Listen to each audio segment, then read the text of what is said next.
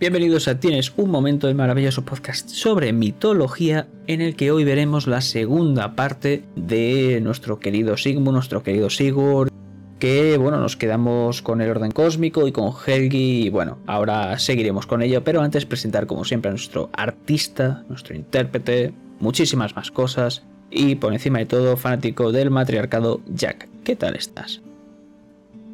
Soy un fanático del orden cósmico Hola, muy buenos días, tardes, noches, cuando sea que estén escuchando este podcast. Bien, vamos a ver si, si le damos una segunda parte a la saga Bolsunga y ya la finiquitamos, que para mí es la épica, es la mejor épica nórdica, vaya. Y es que hay un montón de temas de los que hablar, como vamos a ver a continuación y en el anterior podcast, por supuesto. Vamos a empezar hablando de una aventurita de Hegi Sinfjoldi porque estos dos hermanos están por ahí de aventuras y se encuentran unas valquirias, entre ellas Sigrun, ya hemos hablado en el anterior podcast. Y le dice, oye, mi padre me quiere casar con... que se llama Hogni, mi padre me quiere casar con este tío que se llama Hotbrood. Y yo no quiero casarme. Helgi dice, bueno, pues lo matamos. Entonces, ¿qué pasa? Pues que por un lado tiene al padre de Sigrun con sus hermanos y por el otro al esposo que se llama Hotbrood y bueno, muerte y destrucción. Solo sobrevive Sigrun, eh, Helgi, Sinfjotli y también el hermano de Sigrun que se llama Dag. Que bueno, le jura fidelidad a Helgi y dice, bueno, yo no te mato, no te preocupes, yo te ayudo. ¿Qué pasa? Sigrun y Helgi se casan, tienen varios hijos y Dag dice, bueno, va siendo hora de matarte y vengar a mi padre, ¿no? Odín, préstame tu lanza. Helgi la palma, le hacen un túmulo súper guapo y una sirvienta de Sigrun le dice, oye, que me he ido esta mañana al túmulo y he visto que estaba Helgi y unos cuantos guerreros haciendo de las suyas. Entonces Sigrun va al túmulo de Helgi, se reencuentra con él, oh, que cuando te echa de menos y todo este rollo, ya sabéis, se queda a dormir con él, entonces al final pues Helgi dice, mira, que me piro ya para bajar, que ya va siendo hora. Poco tiempo después Sigrun la palma también y se van a reencarnar otra vez más. Esta vez Helgi en otro Helgi y Sigrun en Kara. Quiero comentar una serie de insultos que se dicen Sinfiotli y el hermano de Hotbrood, que son bastante interesantes. Esto lo dice el hermano de Hotbrood a Sinfiotli. Mal sabe rey los viejos relatos si así de señores calumnias cuentas. Delicias del lobo comiste tú, tú que a tu hermano muerte le diste. Heridas la miste con fría tu boca, repudiado por todos, viviste en cuevas. Le está diciendo, como vimos en el anterior podcast, tanto Sinfiotli como Sigmund estaban muy relacionados con los lobos, que se pueden incluso convertir en ellos, ¿no? Pues básicamente le está diciendo a Sinfiotli que ha matado a su hermano, ha bebido sangre de caídos en batalla y que son lobos. Sinfieldi le dice algo bastante interesante también al hermano de Hotbrood. Bruja tú fuiste en Barinsei, mujer marrullera y de trampas llena, no sino a uno un hombre con cota de esposo querías, solo a Sinfiotli. Malvada tú fuiste ogresa y valquiria, torva y horrible en la sala de Alfot allá por tu culpa, falsa mujer, habrán de luchar los Enheiras todos. Nueve conmigo lobos tuviste en el cabo de Saga, de todos fui padre. Básicamente le está diciendo que es una mujer y no cualquiera, le está diciendo que es una valquiria. Y, hablando mal, va a decir que se la va a tirar y con él va a tener nueve lobos, nueve hijos. Y aquí volvemos a ver como el propio Sifiel dice, mira, hablando de lobos, pues mira, aquí los tienes. Y esto me parece muy curioso porque sí que es una sociedad que, bueno, es lo que hay, pero lo que me sorprende más es que le insulte diciendo que es una valquiria. Esto es para mí algo abrumador. Pero Jack, nos tienes que hablar de los enterramientos. ¿Qué nos puedes contar sobre ellos? Solo es comentar que generalmente, y también os digo que por el conocimiento que yo tengo, los nórdicos enterraban a sus difuntos, como también hacían los celtas, y ya no sé si en general los germanos. Pero si los líderes nórdicos eran lo suficientemente importantes, eran incinerados. Podemos verlo también, por ejemplo, con otras culturas indoeuropeas, en la cultura védica, ¿no? en el Ramayana y en el Mahabharata, incineran a la gente importante. Y como la gente no importante no sale, pues no se ve si les enterraban o no. Pero bueno, ahora incineran a todo el mundo, si eso sirve de algo. Por otro lado, en la Ilíada y en la Odisea pasa un poco lo mismo, incineran a todo el mundo. Son archiconocidos los funerales de Patroclo y de Héctor en la propia Ilíada en la mitología nórdica tenemos un poco la mezcla. La gente normal era enterrada, como ya os digo, como hacían los celtas y no sé si todas las tribus germanas, y los líderes nórdicos, si eran lo suficientemente importantes, eran incinerados. De hecho, en ocasiones era bastante épico porque lo montaban en un barco, mandaban el barco a la deriva con un ajuar con todos sus tesoros y luego encendían la pira. En ocasiones había una persona viva que se metía en esa pira o la hacían meter, o la mataban y luego la metían. Ese es el modo sati, que es el modo hindú, ya hablamos hace un porrón de tiempo sobre él, y que también es propiamente ario, profundamente patriarcal, por supuesto. Ocurre en el funeral de Balder con su esposa Nana, y en el anterior podcast también mencionábamos un caso en el que también ocurre.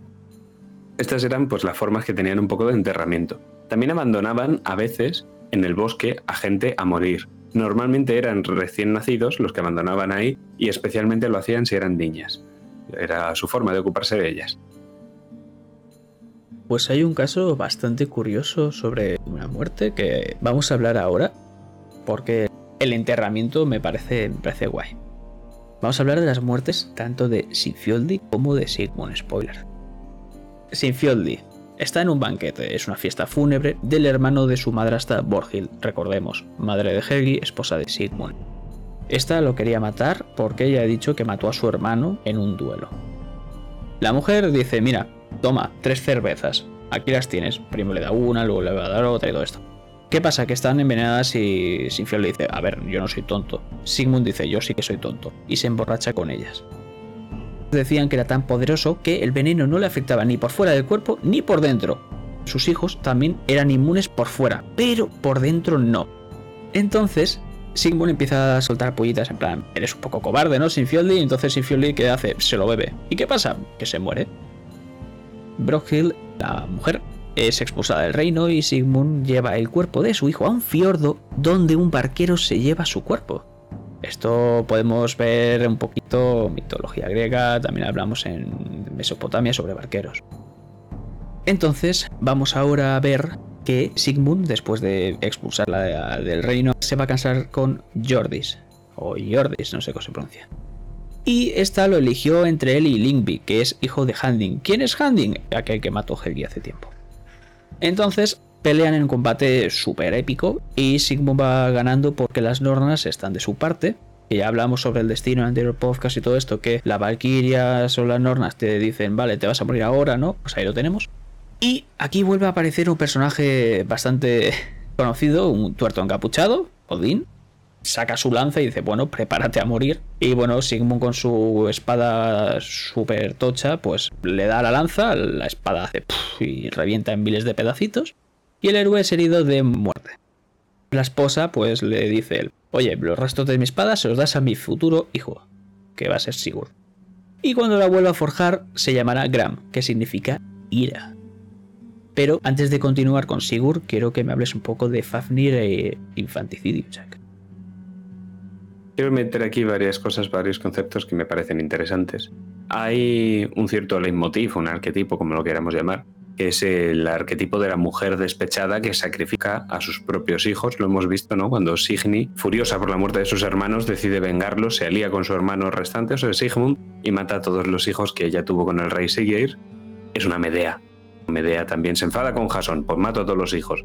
El infanticidio siempre por parte de la mujer hacia los hijos que ha tenido con el varón como forma de hacerle daño, es una cosa bastante presente en la mitología, no solo la griega y la nórdica, en general las mitologías indoeuropeas ponen este aspecto de la fem fatal que sacrifica a los hijos para hacer daño a tal, mientras que el rey cuando sacrifica a los hijos lo hace para permanecer en el poder.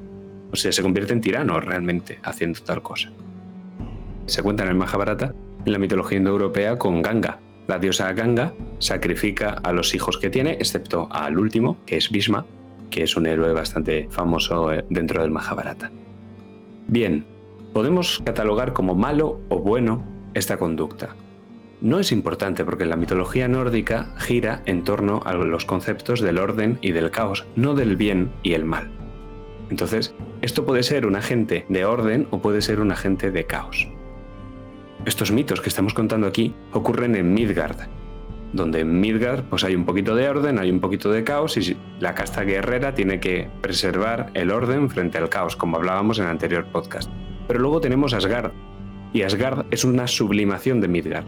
Asgard es Midgar, con sus reyes humanos, elevado a la enésima potencia, donde los dioses son infinitamente más poderosos y contienen al caos, que también es infinitamente más poderoso, ¿no? Mientras que aquí tenemos a los del pueblo vecino, que nos siguen nuestras normas y nuestras costumbres, allí tienen, bueno, gigantes en el mundo vecino. O sea, son más grandes, están más lejos y tú eres más poderoso también, ¿no? Entonces la estabilidad del cosmos se mantiene en base a juramentos. Juramentos que de ser rotos se convierte en el caos. Un juramento es una norma que se hace y el orden necesita que esa norma se cumpla. Si el juramento es roto, eres un agente del caos. Lo que hay que hacer, por tanto, es seguir el propio Dharma, como lo llamarían los hindúes. El mundo civilizado es civilizado porque está ordenado, tiene un orden social que lo distingue del caos. El cumplimiento de los juramentos previene de ese caos. La lealtad a los parientes previene de ese caos. Y eso son virtudes de todo héroe épico. En el momento en el que héroe ya no es leal a los parientes, incumple sus juramentos, se convierte en un tirano. Y esto tiene graves consecuencias, principalmente que aparezca otro héroe y te dé muerte. Es necesario cumplir con estos lazos que no han de ser destruidos para mantener el orden. Mirad en todo lo que nos has contado, Iván, en el momento en el que los dioses mueren porque han hecho alguna cosa de estas. Siempre se halla una justificación con el orden, o bien han sido desleales a sus parientes, o bien han roto juramentos, o bien algo malo han tenido que hacer para convertirse en agentes del caos. Y algo malo hizo también Fafnir, que era un tuergo, es decir, un enano, que decidió quedarse con todo el oro que los dioses le habían dado debido a la muerte de su hermano, y no quiso compartirlo con Regin, su otro hermano, y por su codicia y ese acto de insolencia, bien él o bien los dioses se convierte en un dragón, que es, como ya vimos en el podcast de Tiamat, el mejor ejemplo del caos y de estancamiento del ciclo. O sea, en este momento está siendo desleal y está incumpliendo un juramento. Fafnir lo tiene todo ahora mismo. Entonces se convierte en este dragón hiper mega de la muerte porque los tuergos pueden cambiar de forma, pero va a ser dado muerte por Sigurd. Y es este hecho, el matar al dragón para restablecer el orden, lo que convierte en héroe a Sigurd de el héroe que mata al dragón, lo hemos visto infinidad de ocasiones, lo vimos en profundidad en el podcast de Tiamat, lo veremos en el podcast de Pitón cuando pelea con Apolo, es un mito antiquísimo y en los cuentos europeos quizá no hay un mito más arquetípico de la lucha del héroe con el dragón que la historia de Fafnir y Sigfrido, también conocido como Sigurd. En este podcast hemos visto que las valquirias son un elemento muy importante dentro de la mitología nórdica y es que también aparecen aquí un montón de veces, están muy relacionadas con toda esta familia. Sigurd. Su padre adoptivo es Regin, como nos os he hablado antes. Entonces le dice, mira, ves a buscar un caballo entre este montón. Allí se encuentra con un viejo. ¿Quién será? Spoiler, Odín. Y acaba eligiendo al más valiente de todos. Odín le dice, mira, este caballo que sepas que es hijo de Sleipnir, un caballo de la hostia. Entonces, su padre adoptivo coge y le dice, mira, sigo, te voy a contar una pequeña historia. Esto va a ser un metamito, un mito dentro del mito. Le cuenta que Loki, Odin y Heinir encontraron a una nutria y Loki dice, bueno, pues habrá que matarla, ¿no? Lo que no sabía es que en realidad era el hermano de Fafnir y Regin. Entonces esta se podía transformar en nutria. Y bueno, como nos has dicho que se podían transformar a voluntad y todo esto. Y bueno, son muy originales, se llamaba Nutria, para que lo sepáis. Eh, entonces su padre, el rey Hreidmar, dice, mira, o recompensáis o morís. Entonces dicen, Loki, tú que la has liado, vais a capturar al enano Advari, que este estaba transformado en pez, y le robas todo el oro. Y también, ya que estás, le robas un anillito bastante guapo que veremos que está maldito. ¿Qué pasa? Que el rey no da a sus hijos la parte correspondiente por la muerte del hermano. ¿Qué hace Fafnir? Dice, bueno, pues te mato se lleva el botín y se transforma en el proceso en un dragón. Bueno, con esta historia Sigurd dice, mira, con el tema de la nutria a mí ya me has ganado, vamos a matar al dragón. Pero antes debes forjarme una espada bastante guapa. Le intenta tres veces, porque las espadas se iban rompiendo. Entonces, en el tercer intento la forja con los restos de la espada de Sigmund. Esta espada se llama Gram, la forjada. Y esta vez hace partiéndose el yunque y dice, venga, voy a ver a mi madre. Entonces su tío Grithir dice que puede ver el futuro y entonces le habla sobre su destino. Le dice, mira, que sepas que este ha matado a tu padre. Entonces se va por Lingby y lo mata, que ya hemos dicho que era hijo de Hunding, aquel que mató Helgi. Se va con Regin hasta Gnitaheid en busca de Fafnir. Decían que Fafnir poseía el yelmo de espanto con el que aterrorizaba a todos. Y bueno, el dragón era, ya sabéis, un ser descomunal. Y entonces Sigurd se le ponen de corbata y dice, bueno, vamos a acabar un agujero, nos escondemos y en cuanto beba le haga y le apuñalo. Entonces, cuando Fafnir dice, pero bueno, esta muerte, Sigurd, ¿qué me estás contando, tío? No me seas tan cobarde. Una peleita decente. Y Sigurd, bueno, el Fafnir también le pregunta por el nombre. Y Sigurd, que no es tonto, dice, no te digo mi nombre, que me vas a maldecir que ya me las conozco todas. ¿Qué hace? Al final se lo dice, porque es un poco estúpido. Y Fafnir le dice, mira, me has matado vilmente así a traición, eres un poco mierdas, pero bueno, te voy a advertir, mi hermano Regin te va a traicionar, porque está aquí para esto. Y también, ya por meter una conversación interesante, es la que le dice Fafnir a Sigurd que hay nornas elfas, enanas y Aesir. O sea, tenemos a las tres principales nornas, pero es que además hay otras. Regin dice, mira, nos vamos a hacer aquí un caldito de sangre de Fafnir increíble, me lo voy a beber, se lo bebe. Y dice, Sigurd, tú me cocinas su corazón. Sigurd se quema tocando corazón y dice, au, me llevo el dedo a la boca, tomo una gota de sangre y ¿qué hace? Aprende el idioma de los pájaros. Entonces los pájaros pues empiezan a decir, eh, mata ya a Regin, no va siendo hora antes de que él te traicione. Entonces dice Sigurd, bueno, pues sí, le corta la cabeza, se bebe la sangre de Regin con la de Fafnir y después se come el corazón del dragón. Y, a ver, por supuesto, se lleva el tesoro con él. No vamos a ser tontos. Y esto me recuerda mucho a esta idea que nos decías, creo que era judeo-cristiana, ¿no? De los codiciosos que se ahorcaban con su propia bolsa y todo esto. Con el tema de la familia de soy codicioso, te mato, yo también soy codicioso, voy a matar a este y todo el rato y se va repitiendo así hasta que Sigurd rompe el ciclo, ¿no? Libera las aguas matando a este dragón. Poco tiempo después se va a casar con la hija del rey Gyuki, que se llama Gudrun. Se hace hermano juramentado de los hijos Gunnar y Hogni, y parten en busca de Brynhild, o Sigfrida para algunos, y la quieren casar con Gunnar. Esta la vemos completamente dormida, ya que se dice que Odín la durmió con una espina al desobedecer sus órdenes. Y en vez de matar a Agnar, mata a Jarl Gunnar, desobedeciendo así las órdenes de Odín, que esto es algo impensable, ¿no? O sea, sí que pueden retorcer un poco la voluntad de Odín, pero desobedecerla es algo que es muy heavy, ¿no? Entonces, bueno, y lo que nos explicaste en el podcast de las Valkyrias, Jack, un anillo de fuego rodea la casa, Sigurd se disfraza como Gunnar, para engañar a Valkyria, va con su caballo y todo esto. Duermen juntos, separados por su espada, esto me hace bastante gracia. Al día siguiente intercambian anillos. ¿Qué anillos? Sí, uno que le da Brynhild y aquel que estaba maldito. Brynhild le enseña a leer las runas, también como hablamos. Y cuando vuelven, se entera de que en realidad es Sigurd quien la salva y no Gunnar. Entonces dice, si Sigurd no es para mí, no es para nadie. Conspira para matarlo y utiliza al tercer hermano, se llama Gotorm. ¿Qué pasa? Que este la apuñala mientras duerme. Entre todo este meollo también, el hijo de Sigurd y Gudrun, que también se llama Sigmund porque no pueden poner otro nombre. Pues la Valkyria dice, vale, me clavo una espada, me suicido y queman a ambos, cada uno en una pira. No van a hacerlo en la misma, estaría feo. Por último os voy a decir que el hermano de Brynhild se llama Atli y bueno, dice, ¿qué ha pasado con mi hermana, no? A ver si nos calmamos. Entonces, para no generar malos rollos, se casa con la mujer de Sigurd y más tarde matará a Gunnar y Hogni. Pero bueno, hacerse con el tesoro de los nivelungos y todo lo demás, esto ya corresponde a otro podcast si eso. Jack, ¿qué nos tienes que hablar sobre estas valquirias y runas que he comentado? Sobre las valquirias realmente es algo muy breve pero se cuenta en esta saga como en el momento en el que Sigurd libera a Brynhild o Brunilda, que es como me voy a referir a ella porque es la castellanización que me parece más cómoda, ella empieza a darle el conocimiento de las runas. No sé si recordáis, hablábamos en el podcast de las Valquirias que Freya enseña a Odín el Seid, esta magia, hechicería, etc. Esto es un poco lo mismo. Al final viene una Valquiria, una mujer, que enseña a un hombre el arte de las runas. En este caso no es el Seid porque la Valkyria no controla el Seid, porque la Valkyria es una hija de Odín y no viene de los Vanir, y eran los Vanir los que tenían el control sobre este Seid. Aquí en cambio le enseña el Galdr, la magia del canto y de las runas.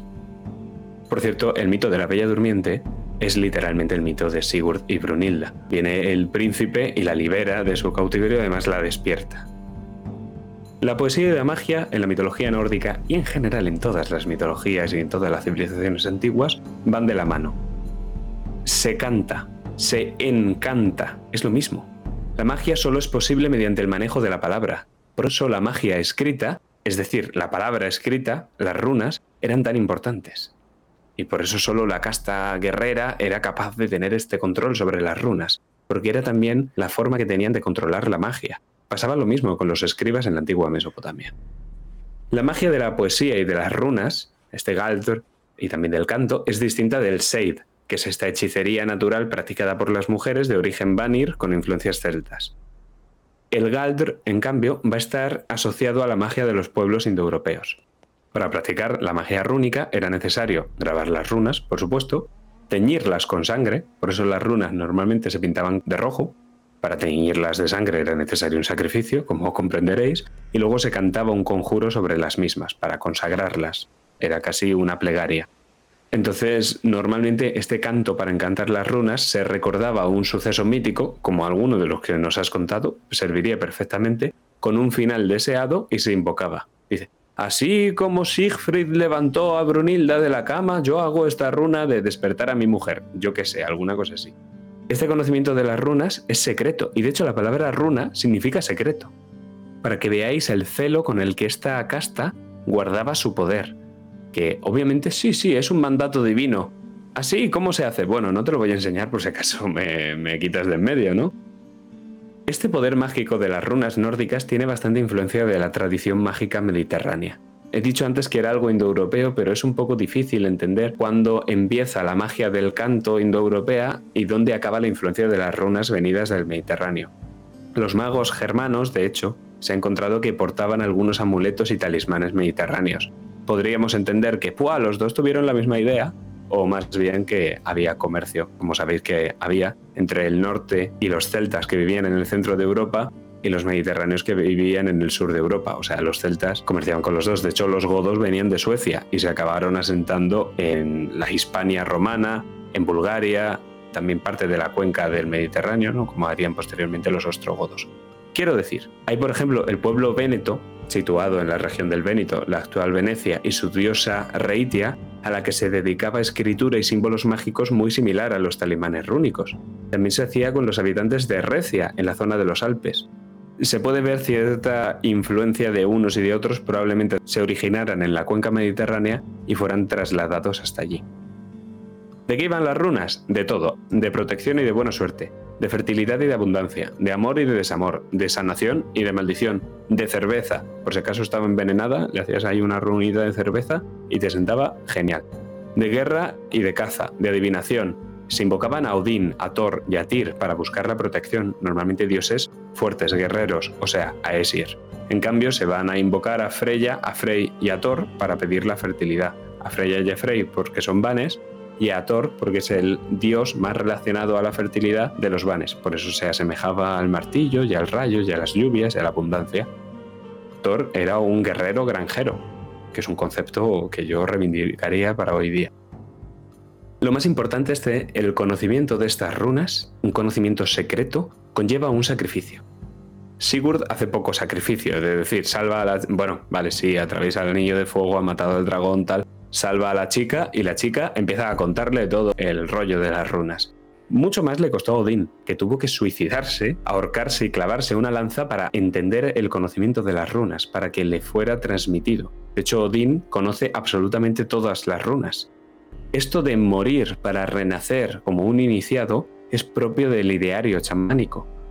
Se entiende que el chamán, una vez entra en éxtasis, está muriendo su yo terrenal para renacer en este yo ultraterrenal y posteriormente, al volver a su cuerpo, es como si se estuviera reencarnando, esta vez con mucho más conocimiento.